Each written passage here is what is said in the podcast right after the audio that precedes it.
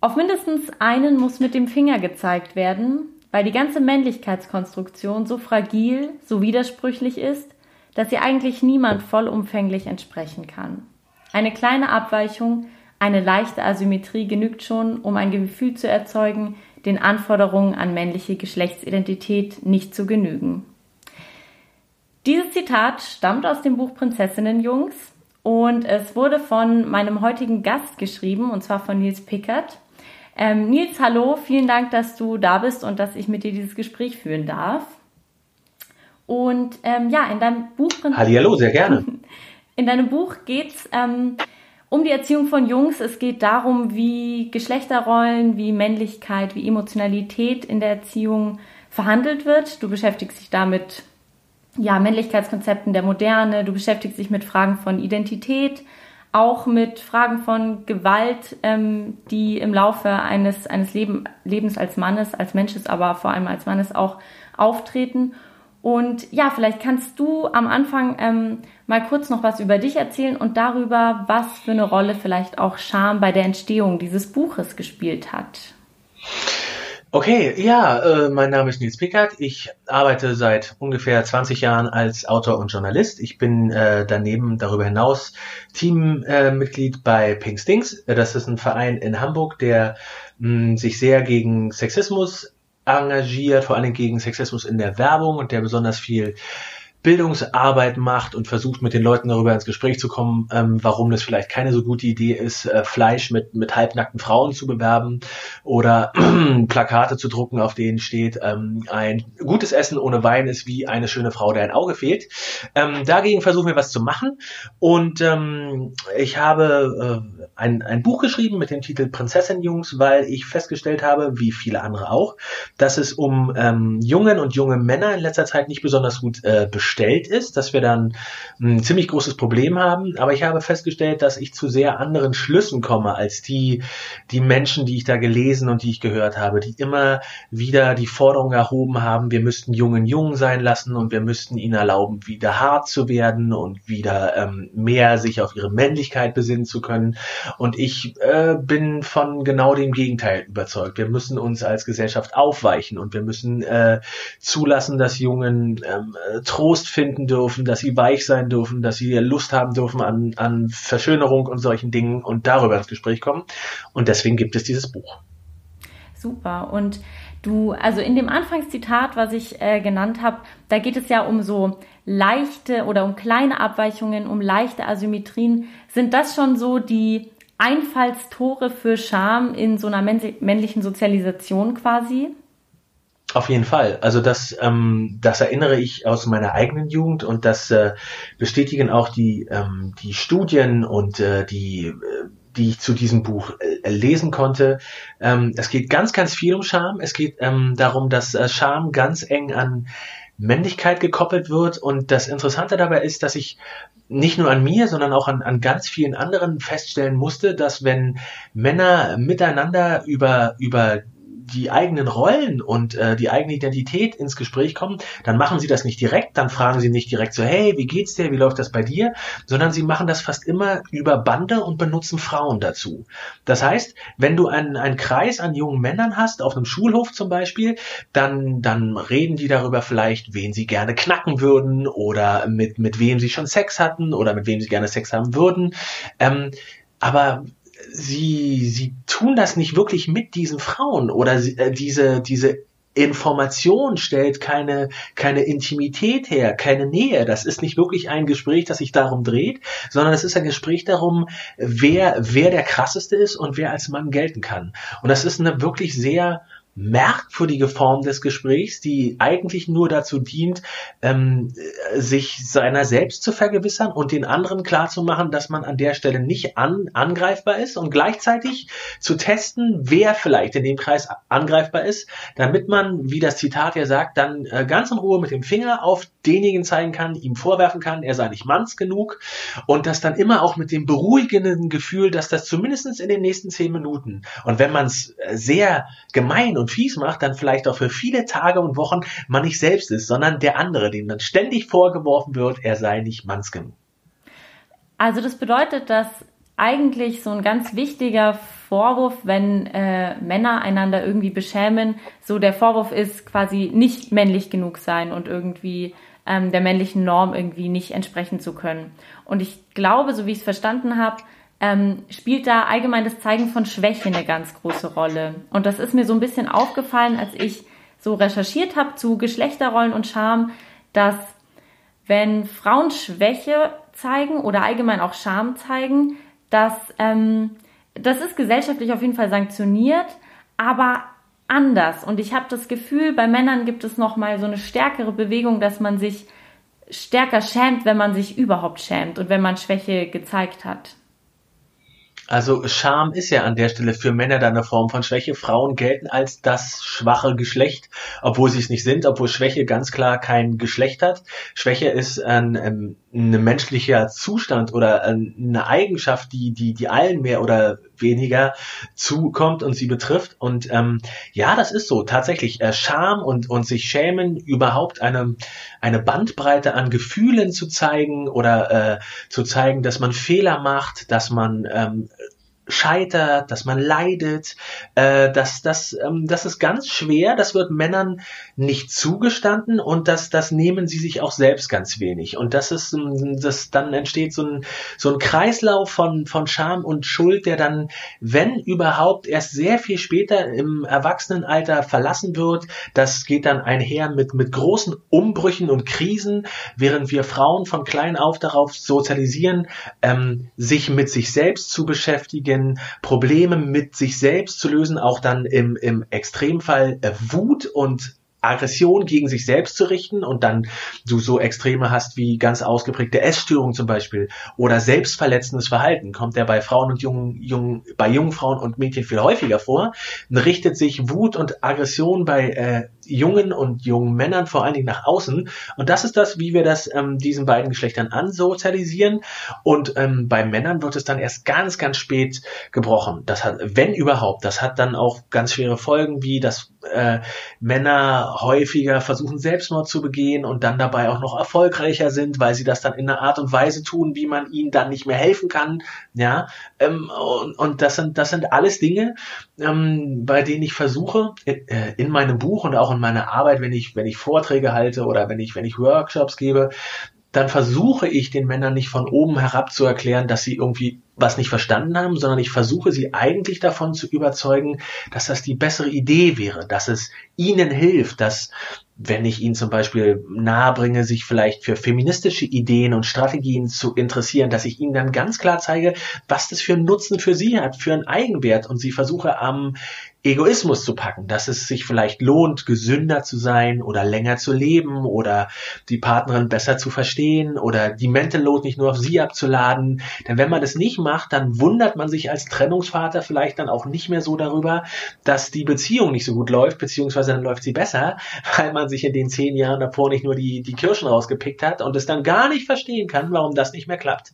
Und all die Dinge würden Männern ja helfen. Das würde ihr Leben ja verbessern. Und das ist genau das, was ich mit diesem Buch versuche. Das ist ein Angebot an Männer, an Väter, an die Gesellschaft, sich ein bisschen mehr Mühe zu geben und weniger verächtlich auf, auf, auf Frauen, auf marginalisierte Gruppen zu schauen und ganz ehrlich ein bisschen mehr Spaß miteinander zu haben und das Ganze ein bisschen freier gestalten. Das fände ich geil.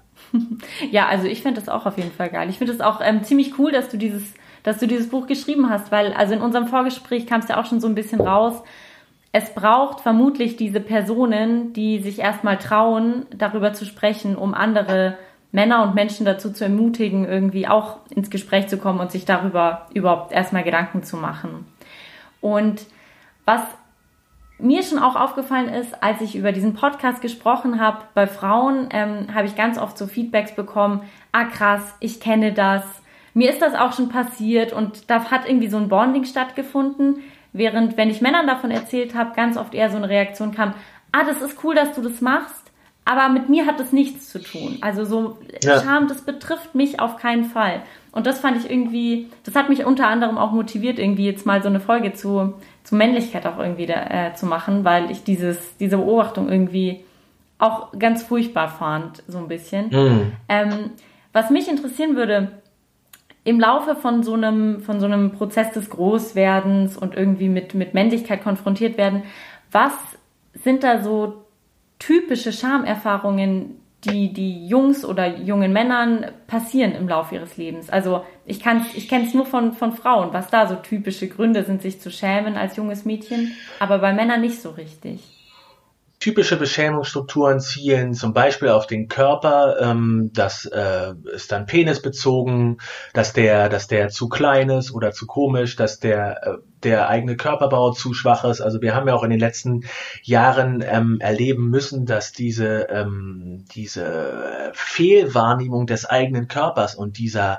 Wunsch Muskulatur aufzubauen und, und den, den, den Körper da völlig zu verzerren, dass der auf, auf Männer jetzt auch ganz, ganz, ganz stark trifft und sie da ganz viel rein investieren. Ähm, Scham wird äh, viel aufgebaut über das, das, das Zeigen von ähm, Bedürftigkeit nach, nach, nach Trost, nach Schutz, ähm, das heißt, alles, was mit, mit Schwäche zu tun hat, alles, was damit zu tun hat, dass man, dass man Hilfe braucht, dass man nicht kompetent ist, dass man kein Macher ist, dass man die Situation nicht unter Kontrolle hat, dass man nicht führt, dass man nicht die Ansage macht. All das wird mit Scham besetzt. Und um dieses Gefühl zu verhindern, muss es immer jemanden geben, wie gesagt, der die Arschkarte kriegt. Das sind grundsätzlich Frauen, aber das sind auch im einzelnen Detail dann die Jungen oder die Männer in der Runde, die, die das dann tragen. Und dann wird dann ähm, viel Beschämung auch über den Vorwurf erhoben, jemand wäre schwul, jemand wäre ein Mädchen, eine Schwuchtel. Das bedeutet, es wird, äh, das, das, das funktioniert wie eine Männlichkeit funktioniert wie eine Verschwörungstheorie. Es, es, es, es wird ständig suggeriert, dass jemand anderes sich da nur ein, eingeschlichen hat, der da nicht stattfindet. Es gibt im Kreis von zehn Jungen, muss es immer einen geben, der da eigentlich nicht so reingehören darf wie die anderen. Und der hat die Arschkarte, der ist, es ist so kein echter Mann. Und äh, das ist dann das, worüber die anderen bonden. Und das ist, das ist total schade, weil ähm, meine Jugend auch von, von ganz tollen Freundschaften geprägt war und, und, und Jungen ganz großartig sind. Ich erlebe das an meinen eigenen Söhnen, aber wir, wir geben ihnen den Raum dazu nicht. Das heißt, ich will dir und ich will niemanden und ich will auch in dem Buch nicht erzählen, irgendwie Jungen und Männer sein äh, nicht so gefühlsfähig wie Frauen oder irgendwie Gott behüte, verkrüppelt, zumal dieses Wort auch schon ganz schwierig ist, sondern ich will einfach nur sagen, dass wir äh, ihnen den Zugang dazu verbauen. Wir, wir befinden uns an einem Punkt in der Gesellschaft, wo wir von Männern völlig zu Recht ganz viele ähm, Fähigkeiten erwarten, die wir klassischerweise eher Frauen zuschreiben. Da sind wir gesellschaftlich. Wir brauchen Leute, die in, in, in Teams gut zurechtkommen, die Probleme lösen, die äh, Self-Care können, das heißt, die ihre eigenen Grenzen im Blick haben. Das sind alles Sachen, die wir eher klassischerweise Frauen zuschreiben und zu denen Männer durchaus in der Lage sind. Aber jetzt kommt der springende Punkt. Wir verlangen das von ihnen, aber wenn sie das dann tun, bestrafen wir sie dafür und nennen sie Schwuchtel und Mädchen und weich und kein echter Mann und werten sie ab. Und die Frage bleibt dann, was sollen sie denn jetzt machen? Was ist denn die Option, die dann bleibt, wenn Sie auf der einen Seite sehen, ah, okay, das wären jetzt also die Skills, die gefragt sind. Und wenn Sie diese Skills sich aneignen, dann sind Sie falsch. Das heißt, egal was Sie tun, Sie haben die Wahl zwischen Pest und Cola. Das ist der Grund, warum das Buch entstanden ist. Der Grund, warum das Buch entstanden ist, eine der Initialzündung war, dass ich ähm, in einem Raum stand vor einer Gruppe von Männern, es waren zwölf bis fünfzehn, und ich mal wieder darüber geredet habe, warum äh, feministische Strategien für Männer sich vielleicht lohnen könnten und das durchgespielt habe für die Männer und gesagt habe, wenn wir wirklich in so einer Gesellschaft leben würden, dann würde das auch bedeuten, dass Männer mit ihren Gewalterfahrungen zur Polizei gehen könnten und dann würde ihnen geglaubt werden. Und sie müssten sich dafür nicht beschimpfen lassen und als schwach abstempeln lassen. Und man würde ihnen auch glauben, wenn sie sagen, ja, meine Frau mag zwei Köpfe kleiner sein als ich, aber die kratzt mich im Gesicht und, und die verletzt mich und die macht mich fertig und man würde ihnen das nicht, man würde das nicht gegen sie verwenden und am Ende dieses Vortrags haben drei Männer geweint. Und damit habe ich überhaupt nicht gerechnet. Und es liegt daran, dass ich seitdem ich das dieses eine Mal gemacht habe, frage ich das immer wieder nach und ich treffe immer wieder auf Männer mit unfassbaren Gewalterfahrungen, die niemals darüber reden, schon gar nicht miteinander, die, die kein Gegenüber haben, maximal vielleicht die eigene Frau, aber selbst die nicht. Es, es, es, es gibt keinen, Resonanzraum für diese unfassbare Gewalterfahrung, die, die da fast immer vorhanden ist. Niemand spricht darüber. Und ähm, dann wundern wir uns teilweise, wenn, wenn Männer sich so verhalten wie in die Ecke getriebene Tiere. Wir haben, wir haben keine Sprache dafür, wir haben kein Ventil dafür. Das, das soll das Verhalten von Männern nicht entschuldigen. Darum geht's mir nicht. Es geht darum, rauszufinden, woran es liegt und was wir machen können. Und da geht es nicht darum, die Täter zu schützen, sondern zu sagen, wir, wir haben jetzt lange genug, und das war schlimm genug, darüber geredet, was angeblich die Opfer tun müssen, um nicht zu Opfern zu werden. Jetzt könnten wir doch mal miteinander darüber sprechen, was Täter eigentlich eigentlich zu Tätern macht und wie wir das verhindern können. Ja, also das ähm, finde ich auch irgendwie so einen ganz krassen Punkt, weil ich mich tatsächlich, ähm, also ich weiß nicht, ich habe mit sehr vielen Männern auch eigentlich gute Freundschaften und so, aber ähm, ich habe es noch nie erlebt, dass jemand von sich aus da über bestimmte Gewalterfahrungen gesprochen hätte, die aber ganz sicher äh, passiert sind. Und ich glaube, dass es einen Austausch darüber auch schon deshalb braucht, damit irgendwie diese Gewalterfahrung nicht potenziell an Kinder weitergegeben wird oder sich dann in familiären Strukturen weiter wiederholt oder so, ne? Ähm, und da setzt auch so ein bisschen meine nächste Frage an. Also, wenn man jetzt überlegt, okay, ähm, man muss irgendwie versuchen, Elternschaft und eben auch Vaterschaft neu zu denken und ähm, vielleicht was an den Geschlechterrollen auch in Bezug auf Verteilung von Reproduktionsarbeit und so weiter ähm, ändern. Wie kann also wie kann sowas stattfinden? Wie kann man versuchen, eine Vaterschaft anders zu gestalten, abseits von so klassischen Geschlechterrollen oder also sowohl in Bezug auf die Erziehung und die Erziehungsarbeit als auch in Bezug auf dann ähm, eben ja seine, seine Söhne quasi oder Töchter? Also das erste ist, dass ich nicht nur Vaterschaft, sondern Elternschaft ganz allgemein so authentisch und nahbar wie möglich gestalten würde. Das heißt, ich will wissen, wer meine Kinder sind und ich will wissen, dass ich, ich will, dass die wissen, wer ich bin, dass die wissen, warum ich mit ihrer Mutter zusammen bin, wie wir uns kennengelernt haben, was uns motiviert, wieso wir die Jobs machen, die wir machen, wieso wir bestimmte Tätigkeiten nicht machen, warum wir uns entscheiden, eine bestimmte Partei zu wählen. Das sind alles keine Dinge, die ich so im Detail erzählen muss. Das sind nur Beispiele, aber das sind Beispiele für mich, die, die mich für meine Kinder nachvollziehbar machen, damit ich ihnen kein Rätsel bleibe. Das möchte ich nicht. Das zweite ist, dass mm, meine, meine Kinder zum Beispiel wissen, dass äh, ihr, ihr Großvater mir Gewalt getan hat. Ich habe äh, kein Interesse daran, ihnen das zu verheimlichen. Das war eine, ein schwieriges Kapitel in meinem Buch, als ich ähm, über meine eigenen Gewalterfahrungen geschrieben habe. Ähm, Schwierig, weil ich mich lange nicht mehr damit beschäftigt habe. Gar nicht mal so schwierig, weil ich sie öffentlich gemacht habe, denn ähm, es ist nichts, wofür ich mich schämen muss. Ich kann nichts dafür. Den Fehler hat an der Stelle mein, mein, mein Vater gemacht. Er hatte sicher Gründe dafür. Er war an anderen Punkten ein ganz toller und lieber und zugewandter Vater, von dem ich unheimlich viel gelernt habe und von dem ich auch unheimlich viel heute meinen Kindern zugutekommen lasse. Aber Gewalt ist es ganz sicher nicht. Ja, das ist dann der Punkt, den ich komplett ausklammere und sage, das passiert auf gar keinen Fall. Ähm, und das hat äh, als, als drittes was damit zu tun, dass ich und meine Lebenskomplizen uns sehr darum bemühen, einfach Dingen und Farben und Beschäftigungen und Interessen kein Geschlecht zu geben. Das bedeutet, meine Kinder äh, steht es frei, ihr Geschlecht so auszuleben, wie sie das wollen. Ich muss das nicht kommentieren. Ich muss aber auch nicht sagen, dass eine Farbe ein Geschlecht hat oder Fußball ein Geschlecht hat. Und wenn Sie Bock haben, kicken zu gehen, dann können Sie das machen, egal ob Sie Junge oder Mädchen sind. Wenn Sie Bock auf Ballett haben, dann sollen Sie das machen. Ich koche mit allen und ich gehe mit allen raus in den Garten kicken und ich bastel mit allen den Tisch zusammen. Ähm, das hat kein Geschlecht. Meine Kinder haben ein Geschlecht und, und wie sie das definieren wollen und was sie daraus machen, das ist Teil von ihrer eigenen, äh, ureigenen Persönlichkeit und Freiheit. Da fusche ich nicht drin rum rum. Und ähm, das hat auch was damit zu tun, dass man miteinander versucht, ähm, authentisch und nahbar zu bleiben. Und das vierte, was ich auch nicht unterschätzen würde, ist Scheitern. Das heißt, ich falle mit allem, was ich mir so vorstelle, dauernd auf die Fresse. Ich stelle immer wieder fest, dass ich an Stereotypen rumhänge, dass sich Sachen einschleifen, dass ich dann doch häufiger meinen Jungen frage, ob er mit mir was basteln will oder häufiger meine Mädchen, ob sie mit mir kochen wollen. Und dann muss ich versuchen, das zu korrigieren. Dann muss ich schauen, woher das kommt oder warum ich mir Applaus dafür abhole, dass ich koche, aber dann nicht so häufig putze. Ja, sol solche Dinge, das tut dann vielleicht auch mal weh. Ähm, aber ich glaube, dass es sich lohnt. Ich, ich glaube, dass sich diese Auseinandersetzung lohnt. Ich glaube, dass ähm, ich nicht nur im Umgang mit meinen Kindern dadurch dann freier bin und nahbarer, sondern am Ende des Tages macht das mehr Spaß und äh, sind wir mehr wir selbst und, we und weniger darauf zurückgeworfen, irgendwelche Dinge auszuspielen und miteinander zu interagieren, die andere Leute auf uns geworfen haben. Und so habe ich einfach Spaß mit ihnen und sie haben hoffentlich Spaß mit mir und so machen wir dann weiter. Cool.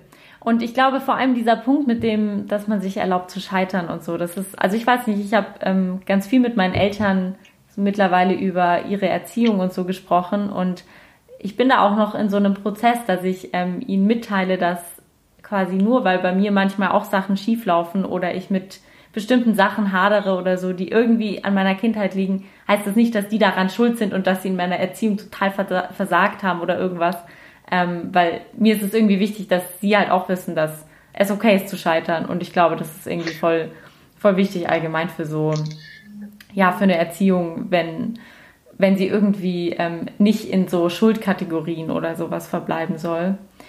Ähm, ja. ja. Wobei das schon eine der zentralen Erfahrungen von Elternschaft ist, dass egal wie gut man das macht und egal wie viel Mühe man sich gibt, es wird immer Punkte geben, die einfach die äh, Kinder verletzen, die Kinder verstören und sie, sie müssen sich daran auch reiben. Ich habe das an meinen eigenen Eltern gemerkt, wenn ich, als ich sie dann als erwachsener Mann mit bestimmten Dingen konfrontiert habe, die mich wahnsinnig geprägt und verletzt haben und meine beiden El Eltern dann an der Stelle gesagt haben, du, da habe ich gerade einen Job verloren oder da hatten wir Streit miteinander. Die waren also in völlig anderen Zusammenhängen und konnten sich teilweise daran überhaupt nicht erinnern. Und für mich war das eine riesige riesengroße Nummer und das ist Elternschaft, ja. Ich bin dann vielleicht äh, schroff zu, zu meiner Jüngsten und hatte einen miesen Tag. Das meine ich aber, wenn ich mich darum bemühe, authentisch zu bleiben, dann, dann weiß sie das vielleicht, weil ich ihr das auch, wenn sie noch ganz klein ist, das vermittle und den Großen kann ich das sehr viel deutlicher vermitteln. Du, es geht mir schlecht, ich, ich bin gestresst unter dieser Corona-Situation, mir fällt die Decke auf den Kopf, ich habe einen Job verloren, was weiß ich. Es geht ja nicht darum, sie zu verängstigen, sondern es geht darum, mich für sie plausibel zu machen. Das, das hat auch immer was damit zu tun, dass man an seinem eigenen Sockel sägt. Aber ich glaube, wenn man mit den Kindern gemeinsam daran arbeitet, an diesem gottgleichen Sockel zu, zu sägen, dass, dass man dann schneller in eine, in eine gute Beziehung zueinander kommt, die auch tragfähig für das Erwachsenenalter ist. Und damit meine ich nicht, dass meine, mein 13-Jähriger, meine 15-Jährige meine besten Freundinnen sind. Das ist nicht der Punkt. Es sind immer noch meine Kinder und, und ich mache die Ansagen hier und das bedeutet eben auch, dass ich manchmal der Vater des Jahres bin und manchmal der Arsch des Monats. Also darüber müssen wir uns auch nicht hinwegtäuschen. Aber trotzdem möchte ich, dass meine Kinder wissen, warum ich was tue. Und das bedeutet aber, wenn, ähm, also wenn du sagst, du versuchst irgendwie Elternschaft authentisch zu gestalten, bedeutet das für, naja, für so, für so Scham in familiären Kontexten dann eher, dass man versucht, äh, der Scham keinen Raum zu geben oder eher der Scham einen Raum zu geben und zuzugeben, dass man sich schämt. Weißt du, wie ich meine?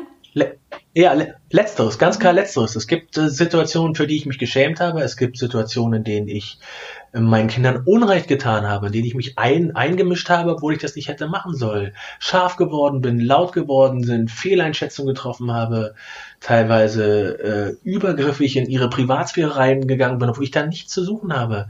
Dafür schäme ich mich, dafür entschuldige ich mich. Ich habe gesagt, das habe ich falsch gemacht, das war ein Fehler. Das macht mir keinen Spaß aber das macht mich greifbarer und das bringt uns einander näher. Das kann doch, Elternschaft kann doch nicht wirklich darin bestehen, dass Kinder immer die sind, die angeblich was falsch machen und sich andauernd dafür entschuldigen müssen, sondern das ist ja, äh, also wir, wir, wir haben ja eine Beziehung miteinander. Das heißt nicht nur ich auf sie, sondern sie auch auf mich. Und ähm, da, das ist ja in jeder Beziehung normal, dass es immer wieder zu Verhalten kommt, das in irgendeiner Weise beschämend ist. Entweder für die Person, die das Verhalten ausübt, oder äh, diese Person äh, beschämt die anderen. Und das muss man doch irgendwie adressieren können. Ich glaube nicht und ich halte nichts davon, von vornherein zu sagen, äh, das wird nie passieren. Genauso wie es keine perfekte Kindheit gibt oder, oder keine Formen von Gewalt, die man Kindern nicht an, angedeihen lässt. Und wenn es ein Schreien ist oder ein übergriffiges Wegnehmen, was, was auch immer, das wird in irgendeiner Weise passieren. Und es ist besser, wenn man Mechanismen und Strukturen und Sicherheiten und Codes und Sprache und Beziehungsmuster hat, in denen das stattfinden kann, die das auffangen können. Und dann kann man miteinander authentisch Familie sein. Und ähm, du meintest vorhin auch, dass du versuchst quasi ähm, deine Kinder jetzt unabhängig von bestimmten Geschlechterrollen aufzuziehen. Und ich kann mir vorstellen, dass es da vielleicht in irgendwelchen äh, Kontexten naja, dass es vielleicht andere Eltern gibt oder so, die dafür nicht so ein Gespür haben oder dann irgendwie sagen so, hä, warum machst denn du das jetzt so und so? Ähm, sind es auch so Situationen, wo man sich dann manchmal irgendwie für seine Art und Weise Vaterschaft oder Elternschaft zu leben, wo man sich irgendwie schämt oder ein bisschen in die Ecke gedrängt fühlt? Glücklicherweise habe ich das Problem gar nicht. Das bedeutet, was, was das angeht, was den Kontakt mit der Außenwelt angeht oder mein, mein eigenes Verhalten, bin ich relativ schambefreit. Das heißt, ich habe auch Spaß an Auseinandersetzungen, an Streit. Ich lege mich gerne mit Leuten an. Ich äh, versuche gerne mit, mit Leuten ins Gespräch zu kommen und eine Konfrontation zu suchen über Dinge, die äh, über die Un Einigkeit herrscht, die Sie für richtig halten, die ich für richtig halte. Aber wenn ich mir einen Rock oder ein Kleid anziehe, weil mein Sohn mich darum bittet, dann schäme ich mich dafür nicht. Das macht überhaupt nichts mit mir. Ich denke, habe, als ich das das erste Mal gemacht habe, kurz darüber nachgedacht und versucht abzuschätzen, was das für, für, für mich und mein Leben bedeutet. Habe dann festgestellt, dass das für einen freiberuflichen Autor jetzt echt nicht so eine krasse Sache ist, weil ich niemandem Rechenschaft ablegen muss. Ähm, und von daher ist in dem Bereich die Scham bei mir wirklich relativ schwach ausgeprägt. Es hat, denke ich, auch viel damit zu tun, dass ich nie damit gekämpft habe, zu wissen, wer ich bin und was ich tun will, beziehungsweise muss. Ich wusste immer, wer ich bin und ich wusste auch immer, was ich machen will und was ich machen muss. Das waren nie Sachen, die ich suchen musste. Es gibt andere Dinge, ich habe, mit denen ich viel länger habe kämpfen müssen, aber das gehört nicht dazu. Wow, ich glaube, also ich wünschte, dass ich das auch von mir sagen könnte. Das ist eine sehr beeindruckende, beeindruckende Eigenschaft. Ähm, was ich mich, äh, jetzt weil du es gerade erwähnt hattest, ähm, noch gefragt habe, das ist jetzt so eine, ich weiß nicht, das treibt mich schon sehr viel länger als dieses Schamthema rum, aber so die Frage, man will irgendwie seine, seine Kinder davor schützen, Opfer von Ausgrenzung, Opfer von mhm. Gewalt mhm. und so weiter zu werden. Und gleichzeitig ähm, will man ihnen irgendwie die Freiheit äh, geben, sich ähm, genauso zu verhalten, wie sie es irgendwie möchten und irgendwie auch rauszufinden für sich selber, was ihnen gefällt, was sie cool finden, was nicht. Ähm, wie lässt sich da überhaupt irgendwie so ein Mittelweg finden? Also sie zum Teil vor Scham bewahren und gleichzeitig ja auch damit umgehen, dass es nicht so ganz geht. Ja, ist ganz, ganz schwierig. Also mir hilft es, das Ganze von, von hinten zu denken. Also das Erste, was nicht nur ich erfahren muss, sondern was man auch den Eltern mitgeben muss, es ist unmöglich, seine Kinder komplett vor Mobbing, Übergriffen und Gewalt zu schützen. Das bedeutet, was du und, du und ich uns jetzt ausdenken könnten als Gegenverhaltensprogramm für einen Jungen, der häufig äh, für die Allgemeinheit als zu weich und zu schwach und zu verweiblicht wirkt, ähm, das wäre kein das, das wäre keine Garantie. Das würde nicht dafür sorgen, dass er auf jeden Fall geschützt bleibt. Das bedeutet, es kann dann trotzdem passieren, dass er Gewalt erfährt. Es kann trotzdem passieren, dass er zum Opfer gemacht wird. Dann wäre dann von hinten heraus schon die Frage, hat sich das gelohnt? Hat sich das wirklich gelohnt, ihm zu sagen, du bist ein Problem. Wir müssen bei dir was machen. Nicht die Gesellschaft. Nicht die Leute, denen wir was falsch beibringen. Nicht die Leute, die dich mobben, die dir Gewalt gegenüber ausüben, die mit dem Finger auf dich zeigen, sondern du bist das Problem. Das ist, das ist das, woran an der Haken, an dem man die Eltern am besten kriegt, dass man ihnen klar macht, mit dieser Taktik vermittelst du deinem Jungen, den du ja liebst, für den du ja das Beste willst, dass er ein Problem ist. Und seit, seit wann ist mit Puppenspielen und Kommunikation üben und nett sein und Trost brauchen und sich für, für Verschönerung interessieren, seit, seit wann ist das ein Problem? Seit wann ist es ein Problem, mit einem, mit einem Kleid in die Öffentlichkeit zu gehen? Und darüber müssen wir mit den Leuten reden. Und wir müssen ihnen klar machen, dass nehmen wir meine Jungen. Die hätten natürlich das Privileg, dass wenn sie sich keine Röcke anziehen, dass sie dann auf die die Außenwelt so wirken würden wie in Anführungszeichen normale Jungen. Jetzt nimm mal irgendeine Charaktereigenschaft, die du nicht verstecken kannst. Sagen wir einfach weiß ich nicht, eine Glatze oder schwarze Haut. Sagst du dem Kind dann auch, bleib zu Hause, mach das in deinen eigenen vier Wänden, weil es ist schwierig. Da könnten ja, ich weiß nicht, wie die anderen, geh damit nicht in die Kita und in die Schule. Das ist vielleicht belastend für die und dann zeigen die mit dem Finger auf dich. Das ist doch die falsche Reihenfolge. Wir müssen doch die Sache vom Kopf auf die Füße stellen. Wir müssen doch mit, mit den Leuten reden, die sich bemüßigt fühlen, Leute auszugrenzen, rassistisch zu sein, sexistisch zu sein, ableistisch zu sein und, und ähm, Menschen mit, mit Gewalt und Ausrüstung zu überziehen. Nicht, also nicht ständig auf die Opfer gucken und an denen rumkritisieren und du tust dies und das und machst du nicht vielleicht dies und das. Das ist eine schlechte Option für Opferschutz, sondern der beste Opferschutz ist den Tätern klarzumachen, dass es keinen Raum gibt, keine Rechtfertigung, keinen Fußbreit für das, was sie vorher vorhaben. Und das ist das, woran ich versuche, mit den Eltern zu arbeiten. Aber auch das stimmt, das reicht nicht, um zu sagen, wenn wir all das tun, dann wird dein Junge, dann wird deine Tochter, dein Sohn keine Gewalt erfahren. Leider ist dem nicht so, aber dem müssen wir uns stellen. Dem, was du gerade ähm, gesagt hast, da, da, äh, darüber, dass es ähm, eigentlich darum geht, den Tätern klarzumachen, so es gibt keinen Raum dafür, ähm, da passt für mich dieser Artikel, den du mir gesch geschickt hattest, ähm, den du geschrieben hattest äh, über Scham, wo du eben darüber schreibst, dass ähm, beziehungsweise Leute, vor allem eben Männer, dazu aufforderst, eigentlich mal Scham zu fühlen und die zuzulassen. Und da fand ich so ein Zitat irgendwie total schön, das habe ich mir rausgeschrieben. Wir sind gerade dabei, uns um das eigentliche Gefühl der Scham, das uns womöglich zu einer besseren, zivilisierteren Gesellschaft machen würde, herumzudrücken indem wir ziemlich unverschämt behaupten, es sei jetzt mal wirklich genug mit dem schlechten Gewissen. Dabei fangen wir in vielerlei Hinsicht gerade erst an zu entdecken, dass wir überhaupt ein Gewissen haben.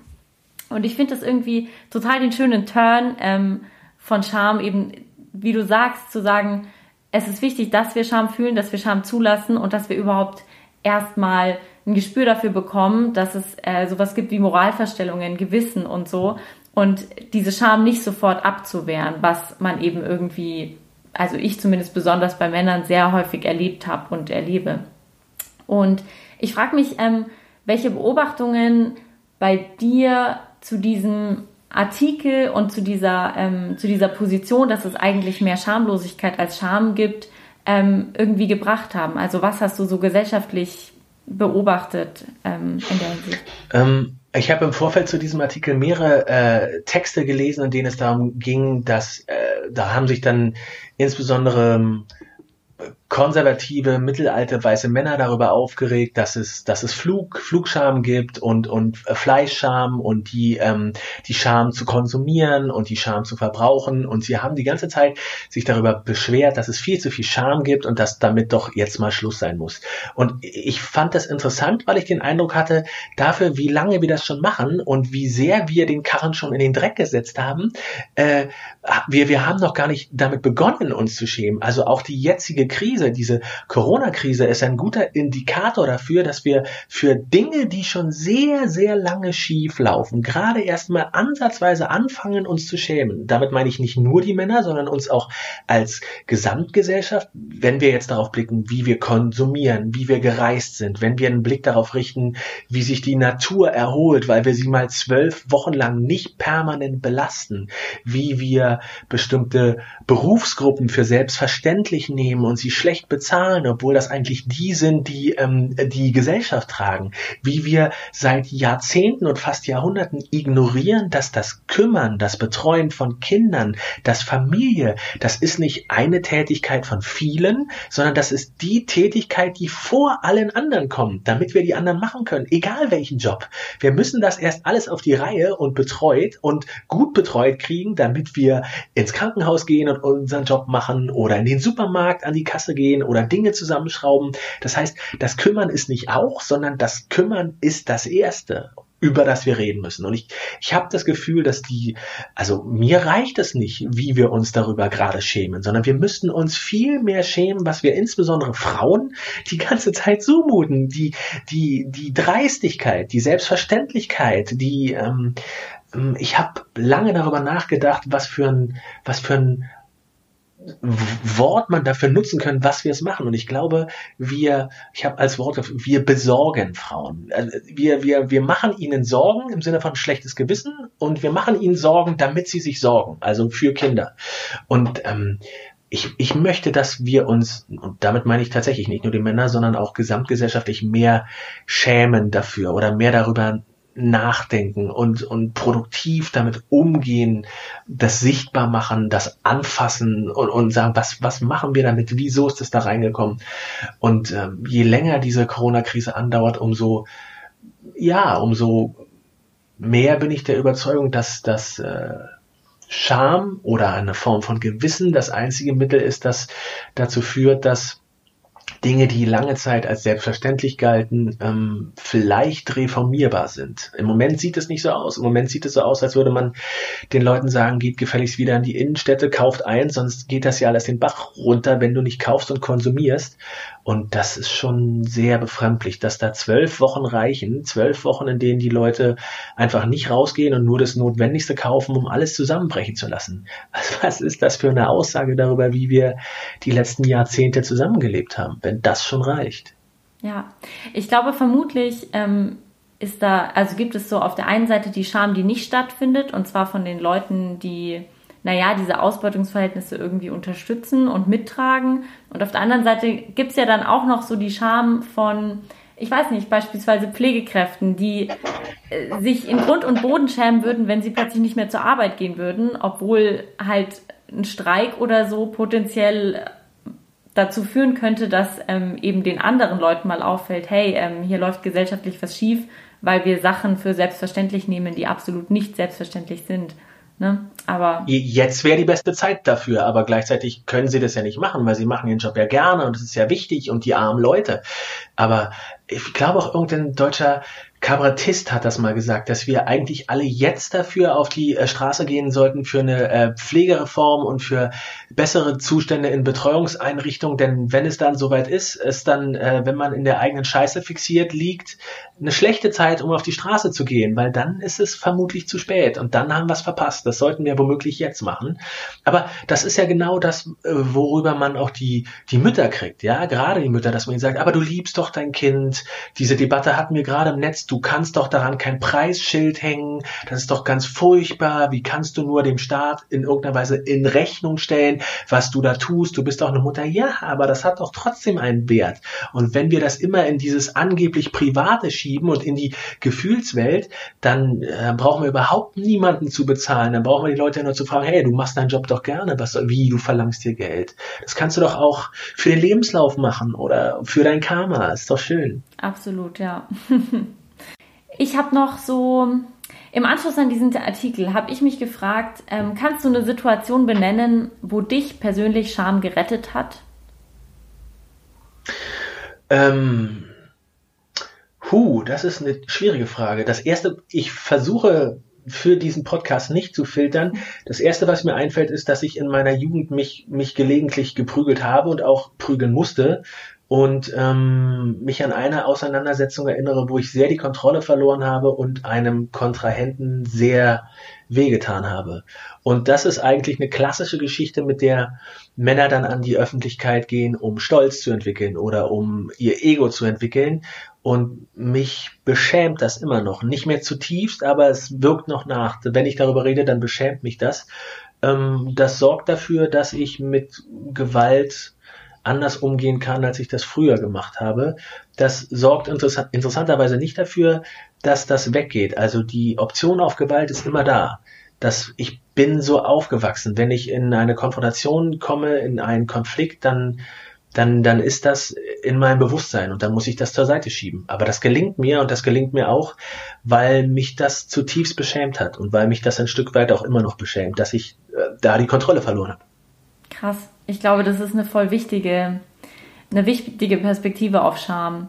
Dass Scham präventiv potenziell dazu führt, dass wir ähm, ja keine Gewalt ausüben oder irgendwelche Sachen nicht machen, wo wir fünf Jahre später denken, oh Gott, ähm, wie konnte das passieren und so. Das finde ich krass.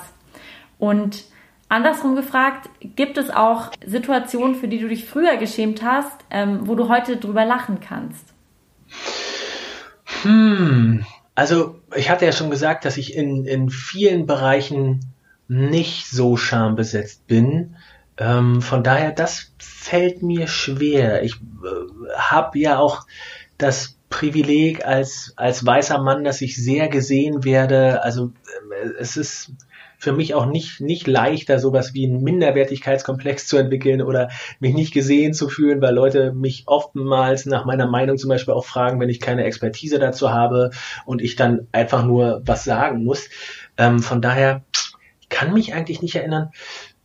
Ich bin, ich habe früher schwer gestottert. Ich kann mich erinnern, dass ich relativ schnell ähm, da drüber gegangen bin und das dann auch relativ offensiv gemacht habe. Und ähm, von daher ich glaube, dass mich das zu Beginn, als ich damit begonnen habe, in der Grundschule zu stottern, dass mich das schon beschämt hat und dass ich versucht habe, das zu vermeiden. Aber ich habe das irgendwann gedreht und habe das dann ähm, als nicht mehr störend empfunden, obwohl das meine Mitmenschen wirklich schlimm gestottert, echt ähm, gepeinigt haben muss. Ich merke das heute, wenn ich anderen Menschen beim Stottern zuhöre. Ich sehe, wie die strugglen, ich weiß, was da passiert und ich finde es trotzdem schwer, still daneben zu sitzen und nicht rumzuzappeln, zu sagen, jetzt kommt zum Punkt. Ähm, obwohl ich selber davon betroffen war und auch noch ein Stück weit bin. Von daher, das, da bin ich froh, dass ich mich davon befreien konnte, aber das ist so früh passiert, dass ich gar nicht sagen könnte, ob das ein Erkenntnisprozess war oder nicht einfach nur eine Form von, von Dreistigkeit. Also ich glaube, mit, mit meinem Selbstbewusstsein habe ich an der Stelle echt nicht zu kämpfen. Ich kann auch mh, hm, dreist und bis hin zu überheblich und herablassend genug sein in solchen Sachen. Manchmal auch zu viel, aber das funktioniert für mich auf jeden Fall. Und ich glaube, auch das ist eine Geschlechterkiste. Ich glaube, das sind keine Eigenschaften, die sich klassischerweise Frauen zuschreiben würden. Ja, ich bin auch gerade überrascht davon, ähm, dass du so über dich selber sagen kannst, ja, also ich bin dann schon manchmal überheblich und herablassend genug, um da, mich davon abgrenzen zu können und so. Da dachte ich mir jetzt schon wieder so, wow, das ähm, könnte ich wahrscheinlich jetzt irgendwie nicht über mich sagen, obwohl es vermutlich auf mich teilweise auch zutreffen würde. Ja, aber doch, das finde ich, das, ich meine, es ist auch ein Schutzmechanismus teilweise, ne? Und ja. manchmal macht es äh, auch Sinn, solche Schutzmechanismen zu haben, aber nur manchmal eben. Ich stelle all meinen Gästen zum Schluss immer noch die eine Frage, weil Scham so ein so ein Riesenfass ist. Und ich habe das irgendwie mhm. aufgemacht und jetzt bin ich dabei, das irgendwie durchzuarbeiten. Kannst du so einen Themenbereich benennen, ähm, was Scham angeht, wo du gerne mal mehr darüber wissen würdest, was du super interessant fändest? Ja, ich, ich, ich interessiere mich besonders für äh, Scham und Essen. Ähm, ich bin habe relativ spät zu Vegetarismus gefunden und kein Fleisch essen, weil ich ähm, einfach gemerkt habe, dass mir gesundheitlich das besser tut und weil ich auch mit dieser ganzen Fleischindustrie nichts mehr zu tun haben wollte. Und ähm, ich, ich finde es ganz faszinierend, wie Leute, die Fleisch essen, darauf reagieren, wenn sie nur das Gefühl haben, dass jemand äh, äh, in ihrer Nähe ist, der, der kein Fleisch isst. Und obwohl ich kein Sendungsbewusstsein diesbezüglich habe und wird mir dann, und diese Erfahrung teile ich mit, mit, mit ganz vielen Leuten, wird mir dann schon präventiv erklärt, dass man nicht so viel Fleisch isst oder das Fleisch persönlich gekannt hat. Und genauso habe ich auch schon Veganerinnen und Veganer in der Kantine getroffen, die, als ich mich an den Tisch gesetzt habe, mir mit dem Satz begegnet sind, du fragst dich sicher, warum ich kein Fleisch esse. Und in beiden Fällen habe ich immer gedacht, nee, eigentlich frage ich mich gerade gar nichts und will nur mein Essen essen. Und die, ähm, die moralischen Kaskaden, die sich da aufbauen und auch die, äh, die Schambesetzung, wie das mit, mit Essen und äh, Konsum und dem, dem Nutzen von Tieren, von Leben, von Existenzen, wie das verwoben ist, darüber weiß ich zu wenig. Ich versuche darüber zu lesen, das fasziniert mich. Krass. Dazu werde ich auf jeden Fall mal was machen. Also, weil Scham und Essen ist auch mal ein Riesen, Themenkomplex, da habe ich ziemlich Bock drauf, weil ich als Veganerin, ne, ich, ich, ich, ich ja. weiß, was du meinst, auf jeden Fall. Vegan schaffe ich noch nicht, weil ich einfach kein adäquates äh, Gegenprodukt zur Milch gefunden habe. Und ich, hab, mhm. ich suche seit drei Jahren und habe, weiß ich nicht, 60 Produkte getestet und es ist einfach, ich, das schmeckt alles nach gemahlener Pappe. Ich finde es schwierig. Ja. Also wenn man den Milchgeschmack ja. mag, dann verstehe ich, dass es schwierig ist. Ich, zu, ich mag Ja, ich hatte das Glück, dass ich den noch nie so krass mochte, sonst würde es mir ja. vermutlich auch schwerer fallen. Ja. Milch und Käse ist echt ein Problem, aber für den Rest bin ich bin, bin super froh, dass ich das nicht mehr mache und dass ich, wann immer das in den Nachrichten kommt und Fleischskandal hier und da einfach denke, nee, kommt Leute, ich bin da raus. Ich habe damit nichts zu tun. Absolut, absolut. Oh Mann, Nils, vielen Dank. Ich glaube, wir sind am Ende und ähm, ja, es war ein total schönes Gespräch. Es hat mir mega krass viel Spaß gemacht und mich krass weitergebracht. Vielen, vielen Dank. Und ja, hast du noch äh, irgendetwas, was du Hörerinnen und Hörern mitgeben möchtest? Ja, ich würde sagen, dass Sie mehr von deinem Podcast hören sollten. Ich äh, fände es cool, wenn Sie auf äh, die Seite von Pinkstings gehen und gucken, was wir da so für Sachen machen. Ich würde mich freuen, wenn Sie mein Buch lesen, wenn Sie Lust haben, mit mir darüber ins Gespräch zu kommen. Ich bin auf Twitter als Pekinese und ich antworte auch, wenn man mich was fragt. Und von daher grundsätzlich fände ich das ganz cool, wenn wir über all die Themen, äh, die wir hier angerissen haben, tatsächlich mit den Leuten ins Gespräch kommen und das nicht so nur so in den Raum hallen. Ähm, das würde mich freuen. Perfekt. Das hoffe ich auch. Dann Gut. dir einen schönen Abend und vielen Dank. Dir auch. Ciao, ciao. Tschüss.